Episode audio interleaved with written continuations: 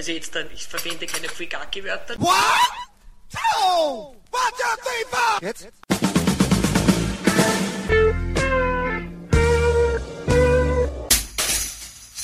Herzlich willkommen bei Kulturviertelstunde, dem Podcast von www.kulturwoche.at und einem Interview mit Birgit Denk, der Sängerin von Denk.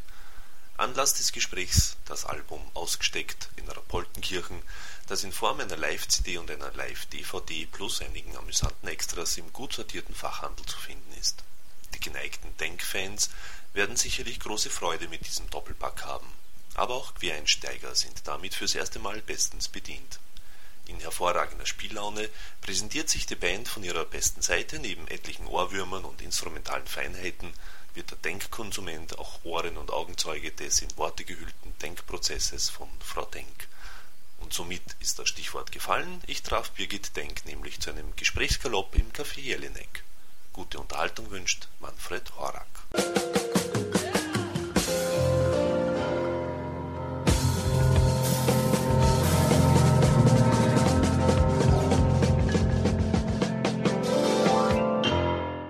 Jetzt böse ist, es gibt ja diesen, diesen Brief von Falco an Fendrich, der einmal gesagt hat, das mit diesem Konzert. Ja, ja, ich, ich spiele in Shanghai und Ja. du spielst in Böhemkirchen Viel- oder was? Glück bei dem ja, Konzert in genau. Neusiedl halt. Ja, ja, genau, kenne. Ähm, ja, wie kommt man irgendwie dazu, so auf, auf, auf einen so wichtigen Ort Boltenkirche? hinzuweisen. Das hat so mal komplett praktische Gründe gehabt. Ja. Der praktische Grund ist, dass in Rapoltenkirchen das Bezi-Haus steht und das Bezi-Haus beherbergt wiederum den Herrn Chris Scheidel, der unser langjähriger äh, Mischer von Produkten war und ist und der dort die Möglichkeit hat, weil das so ein schönes Haus ist, auch Live-Konzerte abzuhalten, wo man dann so eine 5 Meter Kabel vom Konzertraum in sein Studio tut und kann dort erstens live spielen und zweitens kann man mitschneiden. Das heißt, das hat einen extremst praktischen Grund. Ähm, das ist jetzt aber dann noch nicht der Grund, dass man es aufs Cover vorn draufschreibt, denke ich mal. Wir haben es dann aber trotzdem draufgeschrieben, weil genau, was du mit dem Falco angesprochen hast, wir sind ein lokales Produkt, wir sind eine lokale Band und wir spielen mit Stolz und Ehre in jedem kleinen Kaff, wo man ein paar Sesseln hinstellen kann, weil wir weg wollen von diesem, alles ist nur cool, wenn Nova Rock und 17 Milliarden Leute stehen dort und der Künstler trinkt nur Perrier-Wasser und ich finde das ganz fürchterlich. Und wir sind genau diese kleinen Gartenzwerge, die sie in Österreich halten sollten. Und äh, wir der Meinung sind, der Markt ist groß genug, dass wir in Rapoltenkirchen ein Konzert spielen oder in Gutenbrunn oder wo auch immer. Und deshalb haben wir es auch vorhin aufgeschrieben. Das, das Album jetzt per se ist ja quasi die, die Umsetzung von äh, Laut Unterhaltet euch auch. Im, im äh, abgespeckten, also im, im weniger stromlinienförmigen Gewand, Mhm. ja, im akustischen, ähm, was ja auch kein Novum ist. Denk, wie man ja weiß, als Denk, ähm, wie sagt man, als Denkkonsument. Schau her, klingt eigentlich sehr philosophisch umgestehen. ähm, ja, warum die Entscheidung, das quasi ein zweites Mal zu machen?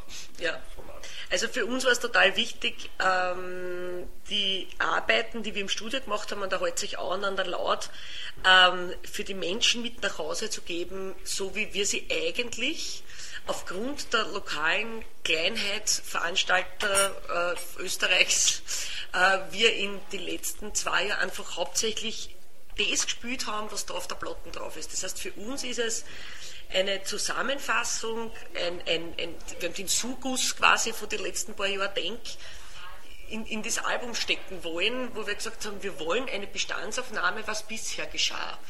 Und ähm, es gibt diese Studioalben und was Denk natürlich ausmacht, das sind wir uns auch bewusst und das ist auch meine Geschichte, die ich am liebsten habe, wir sind eine Liveband.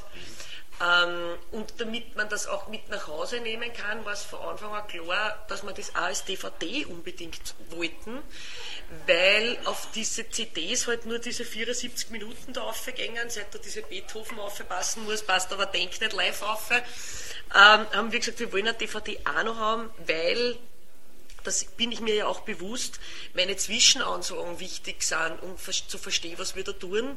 Und sie das halt nicht ausgegangen war, da war eine CD, äh, haben wir gesagt, da haben wir das auf einer DVD, da können wir die Zwischenansager auflassen und man sieht uns. Und ich glaube, das ist wichtig, dass man uns sieht, auch wie wir so sind. Und das heißt, wir haben alles in dieses Ding gepackt, was uns wichtig war, dass die Leute, die noch nicht auf einem Denkkonzert waren, oder die das daheim haben wollen, denen das mitzugeben. Für uns quasi eine Zusammenfassung der letzten Jahre, so wie wir eigentlich die letzten paar Jahre aufgetreten sind. Dann haben wir noch ein paar neue Nummern dazu geschmissen. Mhm. Aber das, das war uns irgendwie wichtig. Diese Nummern, die so gut funktionieren in diesem ausgesteckten Format und die es nirgends gab auf Tonträger, äh, die, die festzuhalten. Für mich und für die Leute, denen das gefällt. Mhm. Das sind ja zwei Konzerte. Die, die bunt gemischt zusammengewürfelt sind ähm, wo wir halt zweimal hintereinander das selber gemacht haben. Wir haben dann eh gesehen, was ich nicht, so andere Leute, so Live-DVDs oder CDs machen, die haben dann 20 Konzerte mitgeschnitten.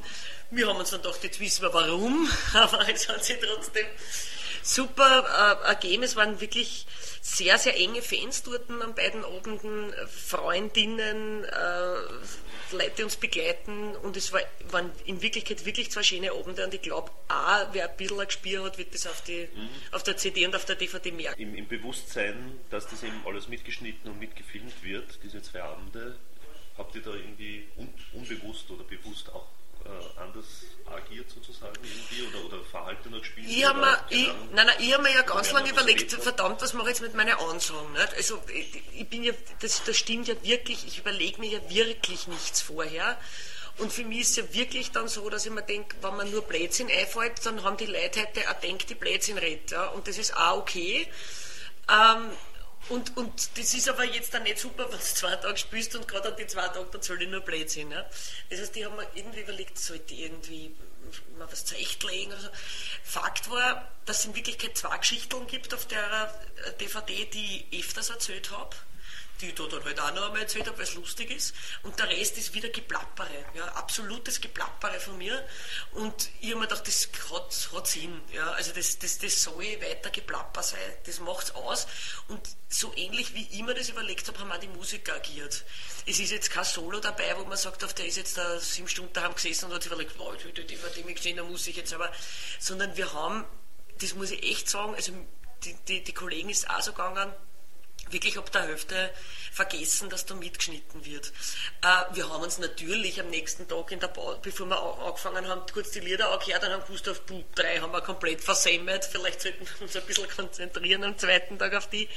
Das war das Einzige, was, was wir uns ein bisschen überlegt haben, dass man sagt, der Fruch, jetzt kommt aber dieses Lied jetzt da durch aber wir haben nichts wiederholen müssen am Schluss, das wollten wir überhaupt nicht.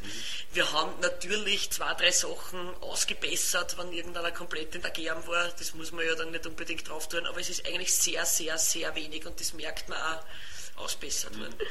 Es gibt ja auch viele schöne Extras oben auf der ja. DVD. Aber das ist auch eher spontan abgelaufen. Ja. Ganze, ne? Also wir haben, wir haben ja so wahnsinnige, ja, ja, wir haben ja so wahnsinnige Fans, die, die, die ja da dauernd mitfilmen tun. Also das heißt, wir sind es gewöhnt, dass irgendwer im Mund steht mit irgendeiner Kamera.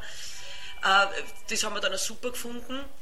Und fürs Kleidkaufen, das, die, die Kleidkauferei hat bei uns eine klassische Geschichte, wo der Herr Horstmann immer wenn ich mit irgendeinem Klau daherkomme für diese Ausstiegsgeschichten, meistens was zum Motzen hat.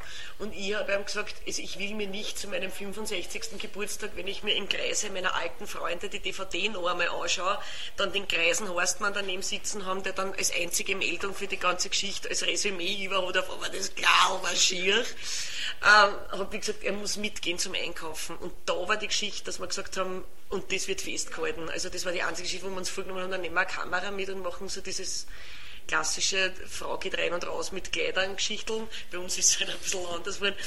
Aber es war eigentlich recht witzig, vor allen Dingen, wo wir ja kein Klau gefunden haben an dem Tag. Es war ja stundenlang einkaufen und dann war, aber das ist typisch und darum war es eigentlich ganz witzig.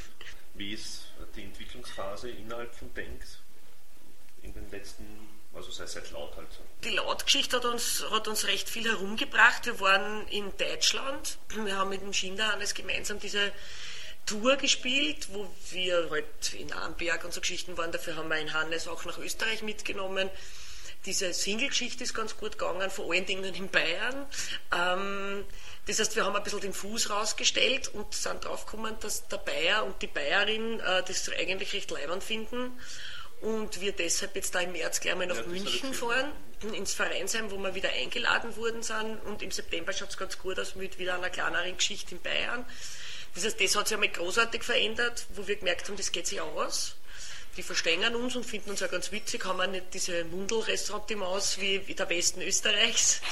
Und Ist das so, so ja, das ist spürbar? schon stark spürbar. Das ist stark spürbar. Es ist einfach eine, eine gewisse, am Anfang ein gewisses Ressentiment da, so auf diese Werner. Also das merkt man einfach und die meisten haben es dann eh nicht mehr, wenn sie uns näher kennenlernen, aber dieser erste Schritt ist da und den hast du in Bayern nicht.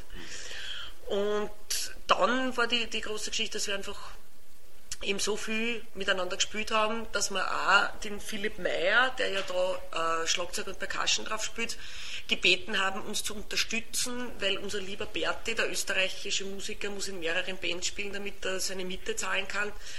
Äh, uns leider ein paar Mal keine Zeit gehabt hat, weil er mit der ERV gespielt hat und wir deshalb den Philipp gebeten haben, uns zu unterstützen. Das heißt, wir haben eigentlich, er ist kein Bandmitglied, aber einen, einen, einen fixen Menschen, der uns hilft auf der Tour was sie auch ganz gut zusammen da hat, weil wir haben am Flüchtlingsball jetzt zu siebt gespielt, das heißt, der, Bertel Schlagzeug spielt und der Philipp Percussion. Wird zwar ein Novum bleiben, weil so viel zahlt keiner, dass man da 20 Leute auf die Bühne stellt, aber ähm, das hat auch gut funktioniert. Also das heißt, für mich ist die Geschichte, ich als Birgit Denk habe da eine Band hinter mir, die sie alle gut verstehen, die musikalisch miteinander arbeiten können, die sie gut verstehen und die gemeinsam einfach viele Sachen aushalten. Und das kann eigentlich sehr selten eine Band von sich behaupten. Und da bin ich eigentlich recht stolz drauf, dass das so Und funktioniert. auch wenn ihr länger auf Tour seid, hat es da noch keine Nein, überhaupt nicht. Also wir sind, Schwankungen? nein, wir sind extremst zusammengekatzt. Also es ist wirklich. Und, und auch bei den längeren Terminen, es sind in Wirklichkeit alles so Herzemenschen, wo sich das alles super ausgeht. Wir haben niemand dabei, der irgendwie da Größenwahnsinnigkeiten oder irgendwelche Sachen entwickelt. Und es funktioniert toll. Und es ist ja jetzt schon so, dass sich ja jeder von uns total auf das Album gefreut das wirklich für jeden von uns eine viel Arbeit war, weil ja natürlich da sehr viel eigene Arbeit drinnen steckt. Und es freuen sich alle total drauf. Und was mir auch gefreut ist, freuen sich alle schon wieder aufs Spülen. Und es sind schon wieder Leute, die sagen, ich habe einen Text, ich habe eine Nummer, ich wüsste mir nicht einen Text schreiben. Äh, Das heißt, es, es beginnt jetzt schon wieder, was sehr selten ist, weil bei den meisten dann, sagen wir, die Luft rausgeht. Äh, Schon wieder ein- ein ein Prozess auf so, und jetzt da haben wir die Nummer, jetzt haben wir es 100.000 Mal gespielt, jetzt spielen wir es noch einmal 100.000 Mal und wir fallen schon wieder neu ein. Und das finde ich eigentlich ziemlich leibend. Aber so im, im, im ausgesteckten Format sozusagen wird es keine, kein Studioalbum geben. das stelle ich mal jetzt so hin, ohne dass ich viel Rücksprache gehalten habe, wie das nächste Album sein wird, glaube ich, dass sich das in eine Mischkulanz entwickeln wird. Das heißt, ich glaube, ich, ich liebe diese ausgesteckte Geschichte. Ähm, ich liebe aber auch elektrische Gitarren und ich mag auch, wenn es ordentlich rumpelt hinten im Karton. Und ich glaube, dass das nächste Studioalbum eine relativ verspülte Geschichte mit sehr viel Einflüssen serviert. Ich werde weiterhin darauf bestehen, dass der Herr Dieter Dienhoff seine herrliche Buzuki spielt. Ich werde darauf bestehen, dass man einen, einen schönen Kontrabass, einen fetten, schmatzenden Besochen drauf hat. Und ich glaube, dass sie das relativ ineinander mischen wird. Das ist meine Idee momentan, dass man nicht mehr davon spricht, dass das jetzt ein elektrisches Album oder ausgestecktes Album ist, sondern das Denk sich irgendwie da so äh, deltamäßig nicht verzweigt, sondern in die andere Richtung zum Quell führend in einen Fluss hinein begibt. Sehr schön hast du das gesagt. Wie entwickelt sich für dich äh, die, die, die österreichische Musikszene so allgemein? Zufriedenheit ja, sozusagen? also ich hab- ich hab also das- jetzt speziell die Ja, deutschsprachige. ja, ich habe das Gefühl, es rappelt im Karton. Also das, was ich die ganze Zeit schon war, dass dadurch, dass jetzt da seit eineinhalb, zwei Jahren äh, das Hochdeutsche in Österreich wieder Einzug gehalten hat, Leute Texte schreiben, die man sich anhören kann, ähm, die man versteht und die nicht blöd sind. Ähm, warte ich darauf, weil ich noch immer davon, fest davon überzeugt bin, dass die Dialektgeschichte wieder stärker kommen wird, weil das eine ganz normale Bewegungsgeschichte ist. Ähm, und das merkt man auch. Also es gibt einfach jetzt viel mehr Bands, die wieder Dialekt singen, nicht nur wienerisch, Krautschädel, ZB, die ja gerade wieder am Album arbeiten. Es gibt wieder Bands, die ähm, Kärnten ganz jung, jung, jung, jung sind. Ich vor kurzer Zeit, weil ich mich ja auch bei so Bandwettbewerben oft herumtreibe, äh, ist mir aufgefallen, dass plötzlich von dieser schreienden Hardcore-Bands plötzlich die schreienden Hardcore-Bands äh, Wiener Dialekt schreien. Also das heißt, auch in andere Genres kommen die ganz Jungen wieder daher und machen Geschichten in die Richtung. Ähm, ich Gehört das zu einem neuen Selbstbewusstsein irgendwie, glaubst du? Oder ja, das glaube ich. Ich, glaube, dass das also einfach. Das, ja, also ich glaube, dass es eine Gewöhnungsphase sein, ist. So Nein, es ist eine Gewöhnungsphase. Also nicht, wenn die Leute äh, jetzt da ganz viel Dialekt hören, dann gefällt es einer plötzlich wieder. Das ist ja irgendwie so ein komisches Phänomen, wenn man einer lang genug was vorspielt, sieht man bei Ö3, äh, dann gefällt es ja die Leute an, dann wollen sie es auch hören. Ähm, ich rede jetzt nicht von allen, aber von Menschen, die nur konsumieren. Uh, und ich denke mal, dass die das jetzt gewohnt sind, dass, dass wenn jemand singt, ich hab dich so lieb und dann komme ich dich morgen besuchen, sie nicht die Zehennägel aufrollen, sondern man sagt, oh, das ist aber lieb, wie der das singt, dass da irgendwie so ein Wertewandel stattfindet und dass man das dann im Dialekt auch wieder aushält, wenn er steht, ich stehe so auf die und man das nicht in irgendeiner äh, alte Ecken abdrängt, sondern das eigentlich nett findet. Das passiert jetzt auch. Ich glaube, das ist ein großer Gewöhnungseffekt. Mhm. Also nicht so sehr Selbstbewusstsein ich glaube, Selbstbewusstsein ist von denen, die es tun natürlich. Ja. Also das, was ich ja von Anfang immer gesagt habe, es ist mir wurscht, ob die Leute das jetzt cool finden oder prolettig oder sonst irgendwas. Ich, für mich stimmt das so. Ähm, denke ich, man gibt es halt jetzt einfach auch Junge, die das wieder sagen. Die sagen, ich rede jetzt da nur, weil ich weiß ich nicht, das Grinzing bin, jetzt nicht nur hochdeutsches Grinzing, sondern eigentlich rede ich Dialekt und den singe ich auch so und das geht sich auch aus, wenn ich eine Metalband mache. Mhm. Ja.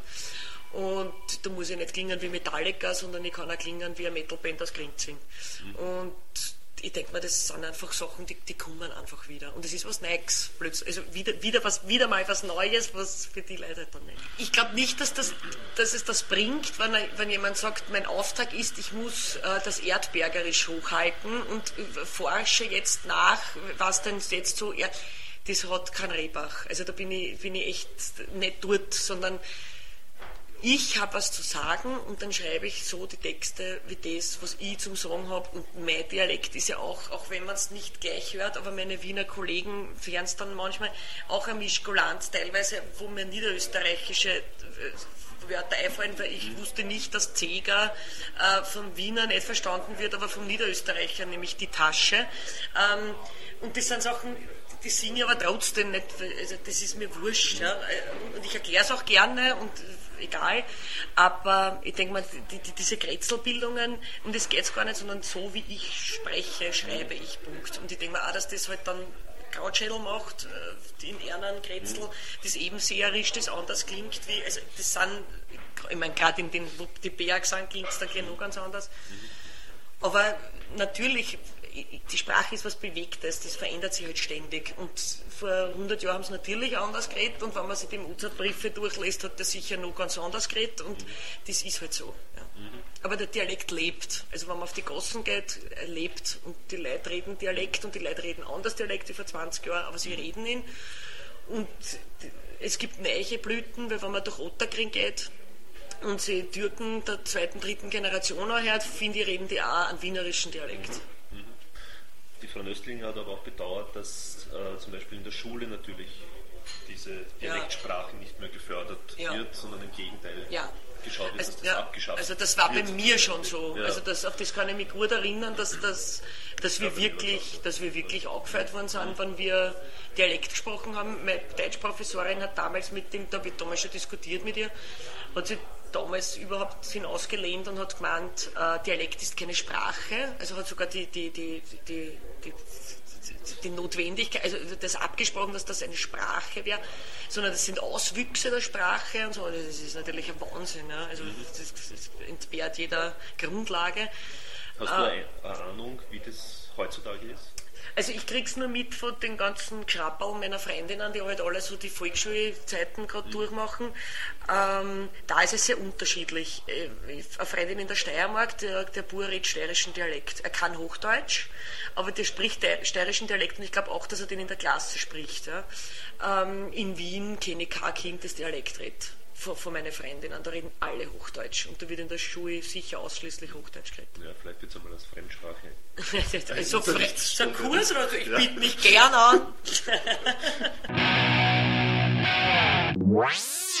Somit sind wir wieder am Ende der Kulturviertelstunde angelangt. Danke fürs Zuhören und danke fürs Dranbleiben. Bis zum nächsten Mal. Ihr Manfred Horak.